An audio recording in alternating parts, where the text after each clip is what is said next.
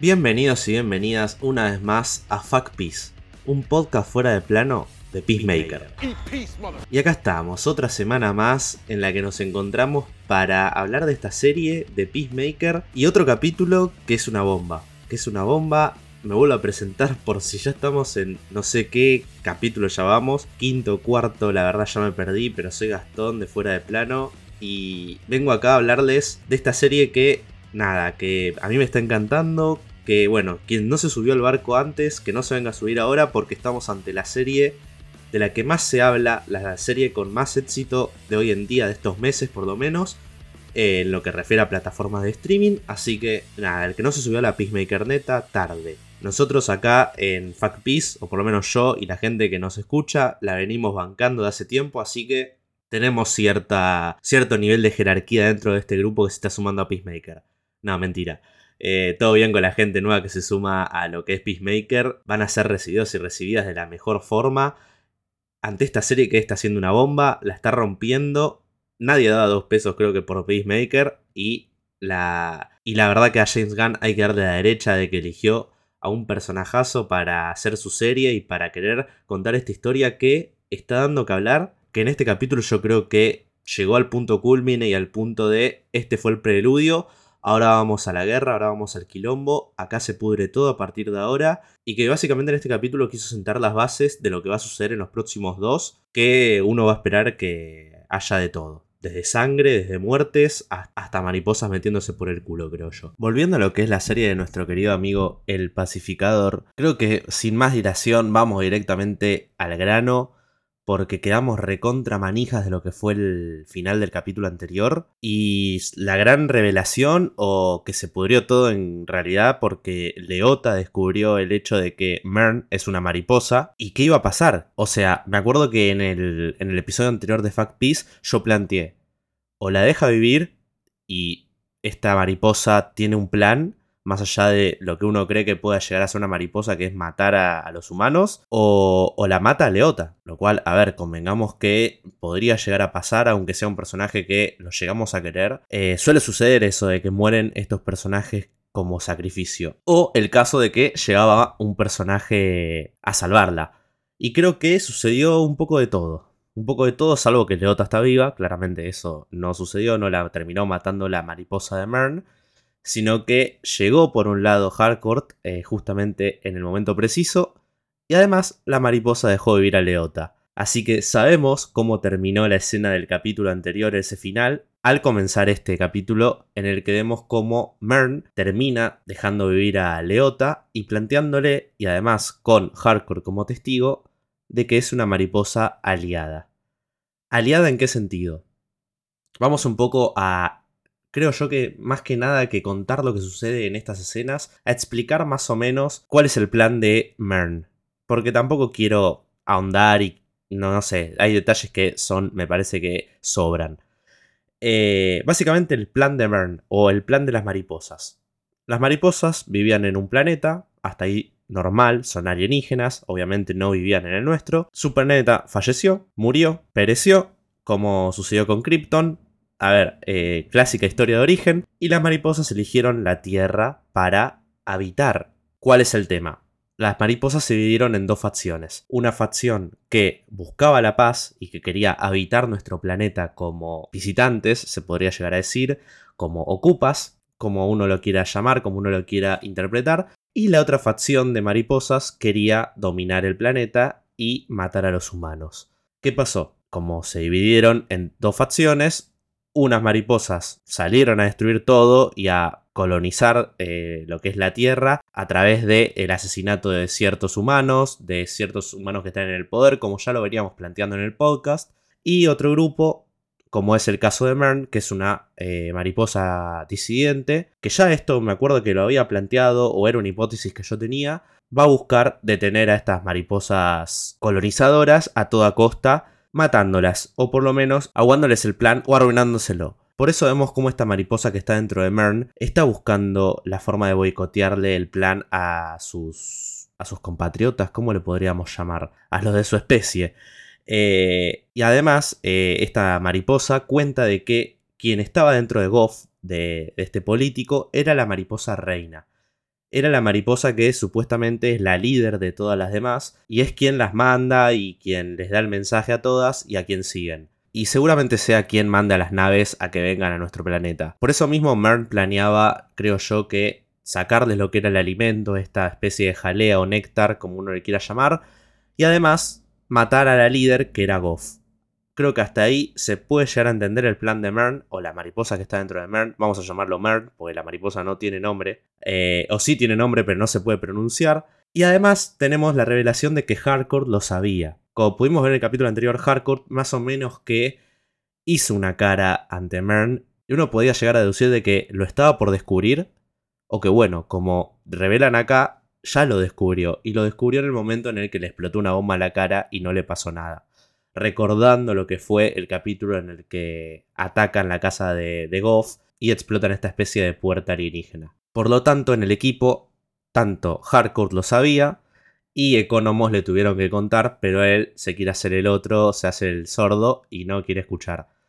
Entonces, ahora en el equipo lo saben todos, tanto Leota, Harcourt y John Economos. ¿Qué pasa?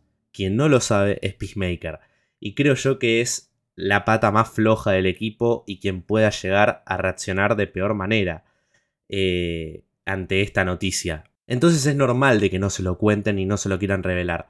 Y además ayuda a que la trama se dé cierta enemistad entre los personajes y una supuesta traición que desate que Peacemaker se enemiste con ellos, termine enojándose y haga la suya. Más allá de la revelación de esta escena que es súper importante, en la que podemos ver cómo Leota se entera de, que Mern es una mariposa, me gustaría destacar eh, la muy buena actuación de Chukudi Gushi, eh, porque la verdad que interpretando estos dos personajes, porque técnicamente serían más o menos dos personajes, eh, a ver, la mariposa, o por lo menos esta mariposa creo que tiene sentimientos, o por lo menos siente lo que, lo que Mern hizo en su pasado, porque esta mariposa lo, especifica. Dice, básicamente yo salvé a este hombre, porque este hombre era mucho peor de lo que podía llegar a ser conmigo dentro. Entonces es como más o menos esta dualidad que se da, y el actor me parece que en este sentido la rompe, y además hay que tener en cuenta que va a ser el villano de Guardianes de la Galaxia, entonces nada, es una muy buena carta de presentación de, este actor en esta serie. Y James Gunn no decepcionó en este caso eligiendo este cast. Y nada, la verdad que me sonan los elogios para esta escena en la que Chukudi demuestra que es un muy buen actor.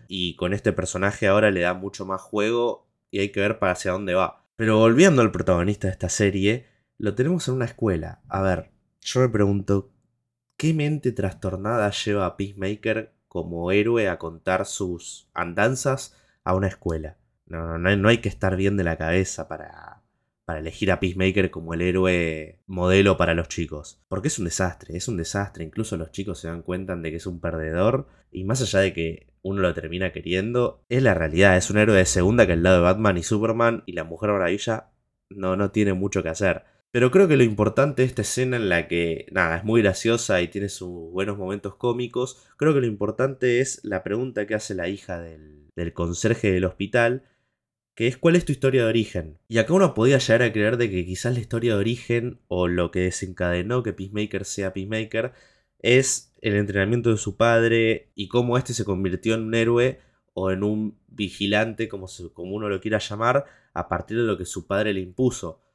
Sin embargo, el recuerdo, el flashback que tenemos en este caso es la muerte de su hermano. Y como él incluso creo que es culpable de esta muerte, por lo que se puede llegar a ver quizás después de una pelea o no, no se ahonda mucho más. Es una escena, es una pequeña escena en la que se ve como su hermano está muriendo, el padre lo, lo acude y Peacemaker Chris Smith ahí parado llorando viendo cómo, cómo está convulsionando su hermano, incluso su padre culpándolo, ¿qué hiciste? ¿Por qué lo mataste?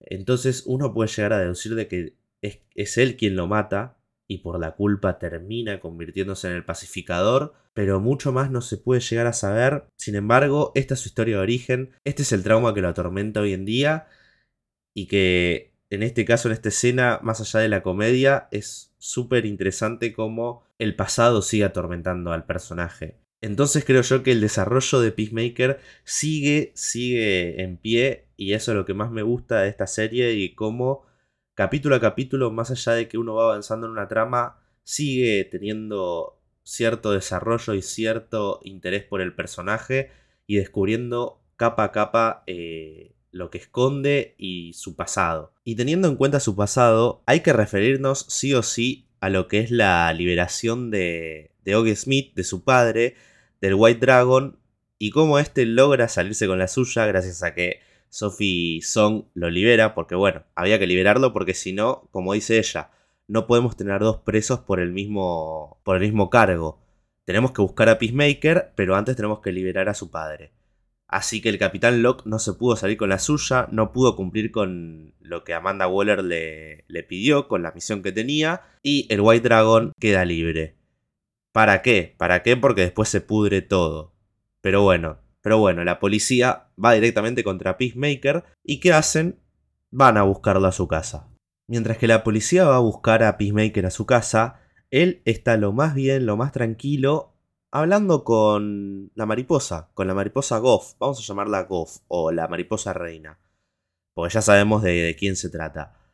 Se ve que esta mariposa entiende a los humanos, entiende nuestra, nuestra lengua, nuestro lenguaje, y por lo que se ve dibujó un símbolo de la paz, o sea, estaba buscando la paz posiblemente o lo estaba engañando, creo yo que lo estaba engañando por lo que después se ve en el episodio, pero Peacemaker empieza a entablar esta conversación con la mariposa, llega en el medio vigilante y, y también se da una especie de interrogatorio hacia la mariposa que mucho no revela, no logra revelar demasiado porque al toque llega la policía para detenerlo, para llevárselo preso por el asesinato de, de lo que era esta mujer que también tenía una mariposa adentro. Así que Peacemaker tiene que escaparse, logra también liberar a Igly y él y Vigilante se van por los árboles junto a la mariposa que la lleva nuestro queridísimo Adrian Chase. Eh, y la verdad que mucho no logra hacer porque la termina liberando, se termina cayendo de los, de los árboles. La policía lo encuentra, se empieza a dar un tiroteo. Ahí se da una escena increíble de Igly. La verdad la vemos en acción y me encantó. Me encantó ver a Igly en acción. Eh, y cómo atacaba. El CGI está genial. La verdad que aplaudo desde acá el CGI de Igly. Porque le salió muy bien, muy, muy logrado, la verdad. En esta persecución están involucrados los policías, está Sophie Song, y ahí es donde la mariposa, siendo libre, se mete dentro del cuerpo de Sophie y la mata. Hay que tener en cuenta esto, de que la vez anterior yo nombraba a los zombies por el parecido que tenía esta escena de los zombies, pero técnicamente son zombies, eh, los huéspedes de las mariposas porque las matan. Eh, las mariposas entran en sus cerebros y terminan matando a estas personas que dejan de ser personas, sino que son más que un vehículo o un envase de, de estas mariposas que logran ser eh, las dominantes dentro de la mente de estas personas que, que, en la que se meten. Vemos morir a Sophie, vemos cómo la mariposa reina entra en su cuerpo y nos tenemos que despedir de este personaje que la verdad que tenía sus buenos momentos. Tenía sus momentos con, con Smith en los que se daba esta especie de, de, pelea en la que él demostraba ser una mierda de persona, un racista total, que la verdad que se le iba la mano, la verdad que tenía un, el diálogo en este caso creo que era un toque fuerte y podía llegar a capaz a ser un poco ofensivo para, para lo que es la comunidad asiática pero igualmente Sophie Song era una muy buena representante y lo dejaba ahí en el piso, como fue en el caso que ella le, le critica el pelo y le, le, dice lo del pelo que parecía mierda. Así que nada, perdemos a este personaje, pero conseguimos a otro que es a la Sophie Song con la mariposa adentro. Que acá vamos a ver un poco de las dos personalidades, creo yo. Mientras que Peacemaker y Vigilante se están escapando, logran ser acorralados por unos policías, pero es el Capitán Locke, es este hombre demente, porque después vemos que está demente, termina matando a sangre fría y a, y a quemarropa a dos policías. Eh, vemos cómo él los salva, entre muchas comillas, y logran escaparse Vigilante y Chris Smith, que vemos una escena en el auto que vuelve a lo mismo que había planteado hace un par de episodios. Creo que el personaje de Vigilante, la interpretación de Freddy Stroma, Y lo que es este personaje y la, y la idea que quiso plantar James Gunn a partir de este es súper acertada. Me parece que como contraparte y como contraste a lo que Peacemaker no quiere llegar a ser. Porque en esta escena en la que vemos cómo básicamente Vigilante se regodea de, de lo que hizo el Capitán Locke de matar a sangre fría, el otro, Peacemaker, está totalmente asombrado y disgustado de esto. Entonces creo yo que lo que quisieron plantear como pareja dispareja es súper enriquecedor para el personaje de Peacemaker. Porque tenemos a un loco y desalmado como lo es eh, Vigilante, que no le importa nada. Básicamente uno lo ve y vuelve a lo que había planteado en el, el capítulo anterior. Parece un asesino serial. El look, el peinado, los lentes, da muy de asesino serial. Además está loco. Eh, habla de matar como si fuese ir a comprar algo al supermercado. Mientras tanto tenemos al otro que está sufriendo por estas personas que murieron, algo que uno después de ver The Suicide Squad no se podía esperar de este personaje. Y sin embargo lo estamos viendo a partir de esta serie y por eso creo yo que también la serie tiene mucho para entregar y es muy importante. Porque vemos el desarrollo de un personaje, de un héroe, de un, de un antihéroe, a ser un modelo que él nunca creyó que iba a llegar a ser, pero que sin embargo a partir de traumas, a partir de lo que hizo en The Suicide Squad y a partir de lo que vive en esta serie, él quiere cambiar, él quiere dejar de ser esta mierda de persona que era. Y como contraparte tiene a Vigilante al lado que es un desastre y es lo que él no quiere ser.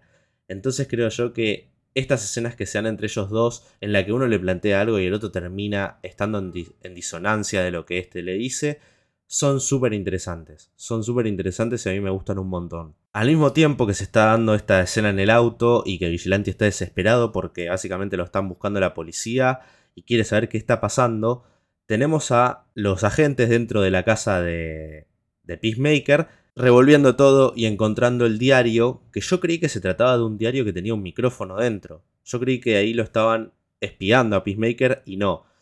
Sin embargo, se trata de un diario en el que básicamente revela todo lo que estuvo pasando con los alienígenas, o por lo menos eso es lo que yo quiero creer de que tiene el diario. Mucho no se ahonda, más allá de los spoilers, básicamente no son spoilers, pero no quiero hablar mucho del final. Este diario no revela nada, no revelan nada en este capítulo sobre el diario y me quedé, creo que es la gran incógnita y no sé si lo van a ahondar mucho más eh, lo que tenía el diario escrito que Amanda Waller quiso plantarle, o por lo menos le plantó en la casa Peacemaker. Yo me quedo con la incógnita, no sé qué, qué opinan ustedes, me lo pueden dejar ahí en las redes, pero no sé qué tendrá este diario y la verdad que me interesa mucho. Además, el Capitán Locke termina mintiéndole a la mariposa de Sophie, porque bueno, mucho esta no quiere saber sobre lo que pasó, la verdad que le interesa mucho más buscar a las demás mariposas que deben estar ahí dispersas por el espacio o por la tierra y se dirige básicamente a lo que es la central policial para mandar el, mandar el llamado para que vengan, para que las mariposas vengan a nuestro, a nuestro mundo y empezar la colonización de una vez por todas. Y el que iba a necesitar respuestas y se las tienen que dar por favor es Peacemaker, porque llega al cuartel y están todos ahí en una actitud sospechosa de no querer contar nada, de secretismo, no le, no le dan mucha información ni a él ni a Vigilante y la verdad están como muy por arriba lo que le dicen, básicamente lo tienen ahí como soldado, tenés que ir a tal lugar, tenés que hacer tal cosa y nada más, mientras que tanto Hardcore, Leota y Economos saben, saben el secreto de Mern, a él no le dicen nada, sin embargo hay muchos secretos en este equipo, tenemos el secreto de lo del diario, ya que eh, Leota más o menos que también termina guardándole el secreto a Mern eh, y no contándole de que fue ella quien eh, puso este diario, porque es el Capitán Locke que llama a Mern y le dice, ¿sabes que Peacemaker tiene un diario? Entonces Leota no le revela a Mern de que fue ella quien lo puso por órdenes de Amanda Waller, que además es otro personaje que hay que ver hacia dónde va y cuáles son sus objetivos Amanda Waller, porque detrás de Leota está Amanda Waller y hay que tenerlo mucho en cuenta, porque por un lado tenemos la mariposa de Mern, por el otro el equipo, que básicamente por ahora está confiando en Mern porque no le queda otra, porque básicamente se puede decir de que sacrificó demasiado esta mariposa para cumplir su cometido.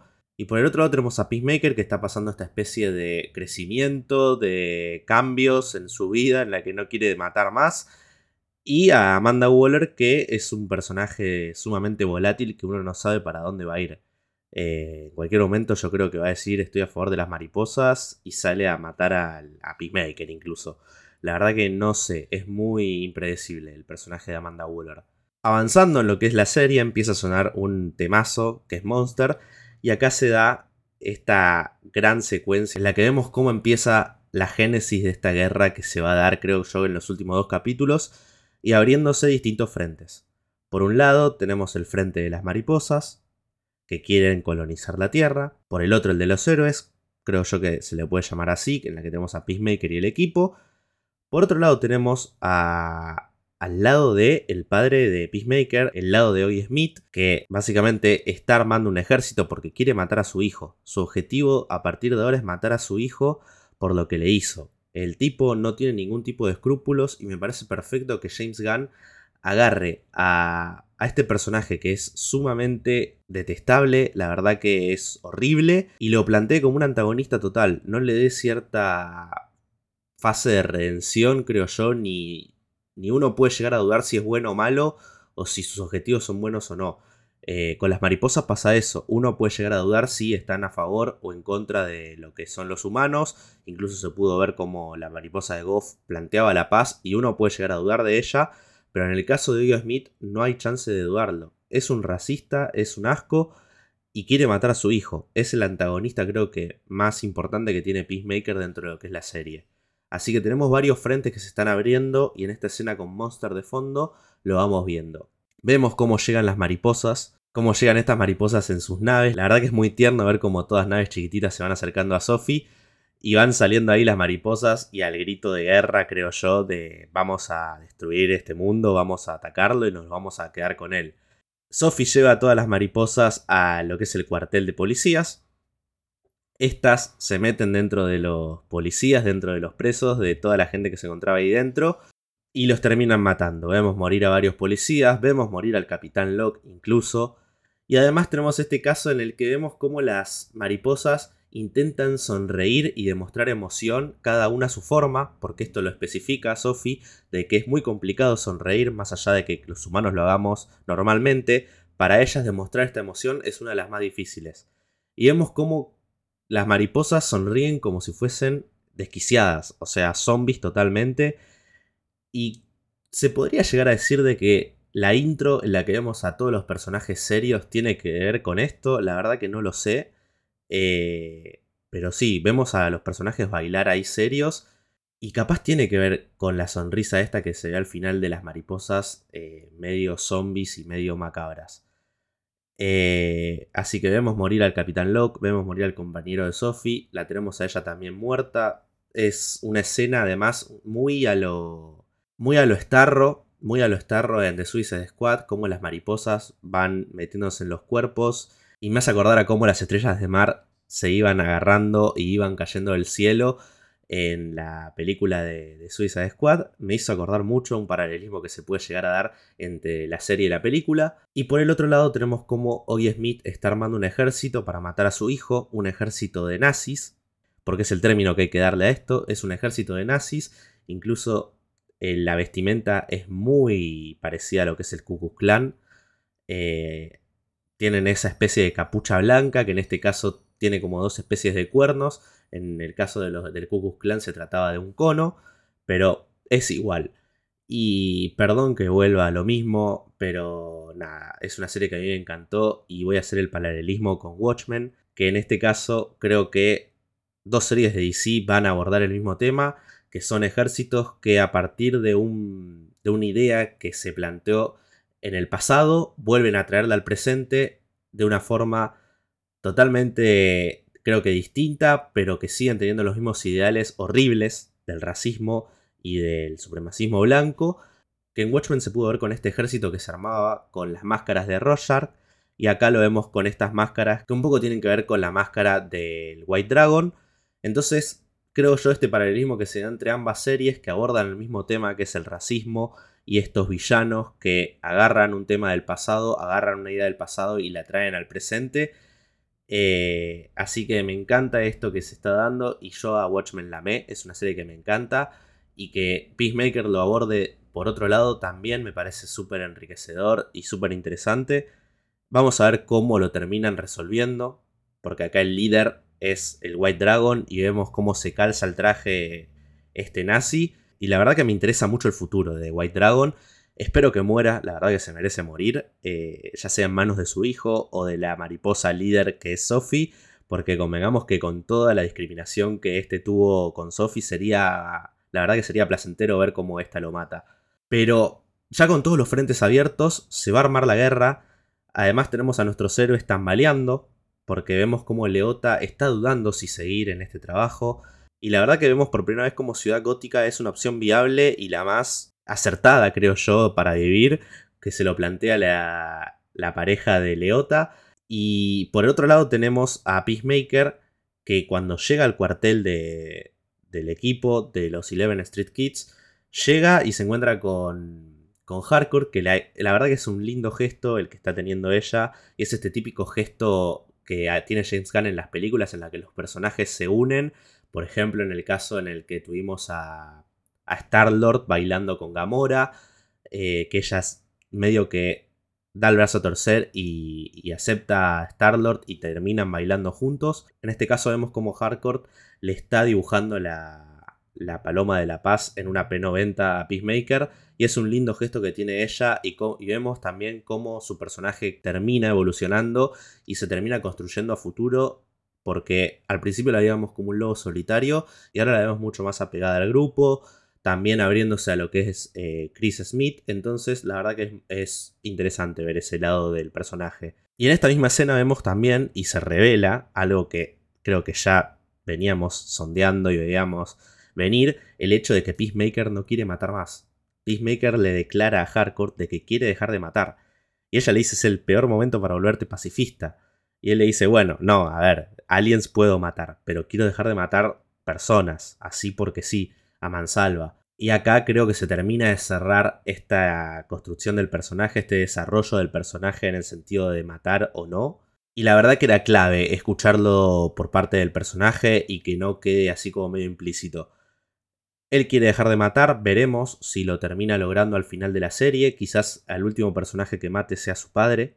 Así que veremos si termina sucediendo. Y al final tenemos también esta escena musical en la que lo vemos tocar el piano. ¿Serán o no las manos de John Cena? No lo sé, pero es una linda escena también clásico de James Gunn en la que vemos cómo el personaje se abre a través del arte, por ejemplo. Y, y también te da a entender sin las palabras cómo él está sufriendo y cómo está pasando este duelo o estos traumas de matar o no matar, de está bien lo que hago o no, Está bueno ver cómo los personajes se cuestionan y terminan siendo mucho más humanos de lo que parece. Y entre tanto, paralelo de Watchmen, nazis, mariposas eh, y héroes, tenemos el final de este capítulo y creo que lo que vengo diciendo lo que sienta las bases de una guerra, porque vemos cómo el Capitán Locke o la mariposa que está dentro del Capitán Locke revela lo que dice el diario, veremos si es verdad o no, de que Peacemaker es el artífice de lo que fueron los asesinatos en la embotelladora, del asesinato de esta mujer y manda a todas las centrales de policía a que lo busquen. Básicamente tenemos a un enemigo público número uno que es Peacemaker. Así que se sentó las bases de la guerra. Como ya les decía, tenemos por un lado el frente de los nazis, el frente de los supremacistas blancos, bajo el mando del White Dragon. Tenemos a los héroes, por otro lado, el frente de los héroes. Tenemos a las mariposas, y por último, a la policía, porque hay que tener en cuenta que la policía, más allá de si están o no bajo la influencia de las mariposas, van a querer detener a Peacemaker por sus delitos cometidos que, sean ciertos o no, lo van a querer detener. Es un antihéroe o es un villano, como lo quieran ver, la policía va a ir tras de él. Entonces, con la guerra desatada, a Peacemaker no le queda otra que o escapar o enfrentarse. Y creo yo que en estos últimos dos capítulos se va a dar eso, se va a dar el enfrentamiento final entre todos estos frentes que vengo planteando y que la serie viene desarrollando. Y vamos a ver mucha acción, creo yo, en los últimos dos capítulos de Peacemaker, que se estrenan la semana que viene y la otra semana, así que quedan dos capítulos de, este podcast y creo yo que llega el momento de también cerrar este capítulo del podcast. Yo la verdad que me gustó eh, este capítulo, creo que no hay mucho que, que termine desarrollándose, sino que es más que nada sentar las bases de lo que va a suceder en los próximos dos capítulos y cerrar un par de cosas que quedaron ahí en el tintero, como es el caso de la liberación de Oyo Smith, o lo del diario también incluso. eh, o la revelación de Mern, así que se cerraron varios puntos que quedaron abiertos de los capítulos anteriores y además se abrió hacia dos capítulos que van a traer mucha acción. Me gustó mucho, sigo insistiendo que la interpretación de John Cena está en su mejor nivel, este personaje le entró con calzador, además vemos a otros personajes que también, a otros actores que también la rompen en esta serie y veremos hacia dónde termina Peacemaker, veremos cómo cómo se desarrolla el final, cómo es el desenlace. Y por lo pronto este capítulo llega a su fin, pero sin antes eh, comentarles de que voy a estar participando en el podcast de Después de otra función de Sebastián. Que ahí voy a estar hablando también de Peacemaker, porque si no me alcanzaba con robar con este podcast, entro a otro también a hablar de esta serie que me encanta. Y pueden escucharlo en Spotify, lo van a encontrar como después de otra función. Eh, también debe estar en Apple Podcast, eh, pero en Spotify seguro y en YouTube también lo van a poder encontrar, si no en su Instagram. Así que ese era el pequeño anuncio que quería hacer y además les comento que en las redes que nos pueden encontrar fuera de plano son en Instagram como fuera de plano ok, en Twitter donde subo las noticias y comento un poco, doy algunas opiniones sobre cine y series. Nos pueden encontrar como arroba fuera plano. Después estoy en Twitch también como twitch.tv barra fuera de plano live. Y en Spotify y en Apple Podcast me pueden encontrar como FuckPeace. Y les agradezco que activen la campanita, que sigan al podcast, que le den las 5 estrellas que ayudan un montón. Y creo que ya es todo el spam, como les digo siempre, que puedo llegar a dar. Y ya quedan dos capítulos, ya queda muy poco para que termine este podcast, veremos si es segunda temporada o no, pero hoy terminó y como les digo siempre, este es el podcast en el que le decimos a la mierda La Paz, a la mierda John Cena y a la mierda Peacemaker. Muchas gracias por escuchar y nos encontramos la semana que viene. Peace out, motherfucker.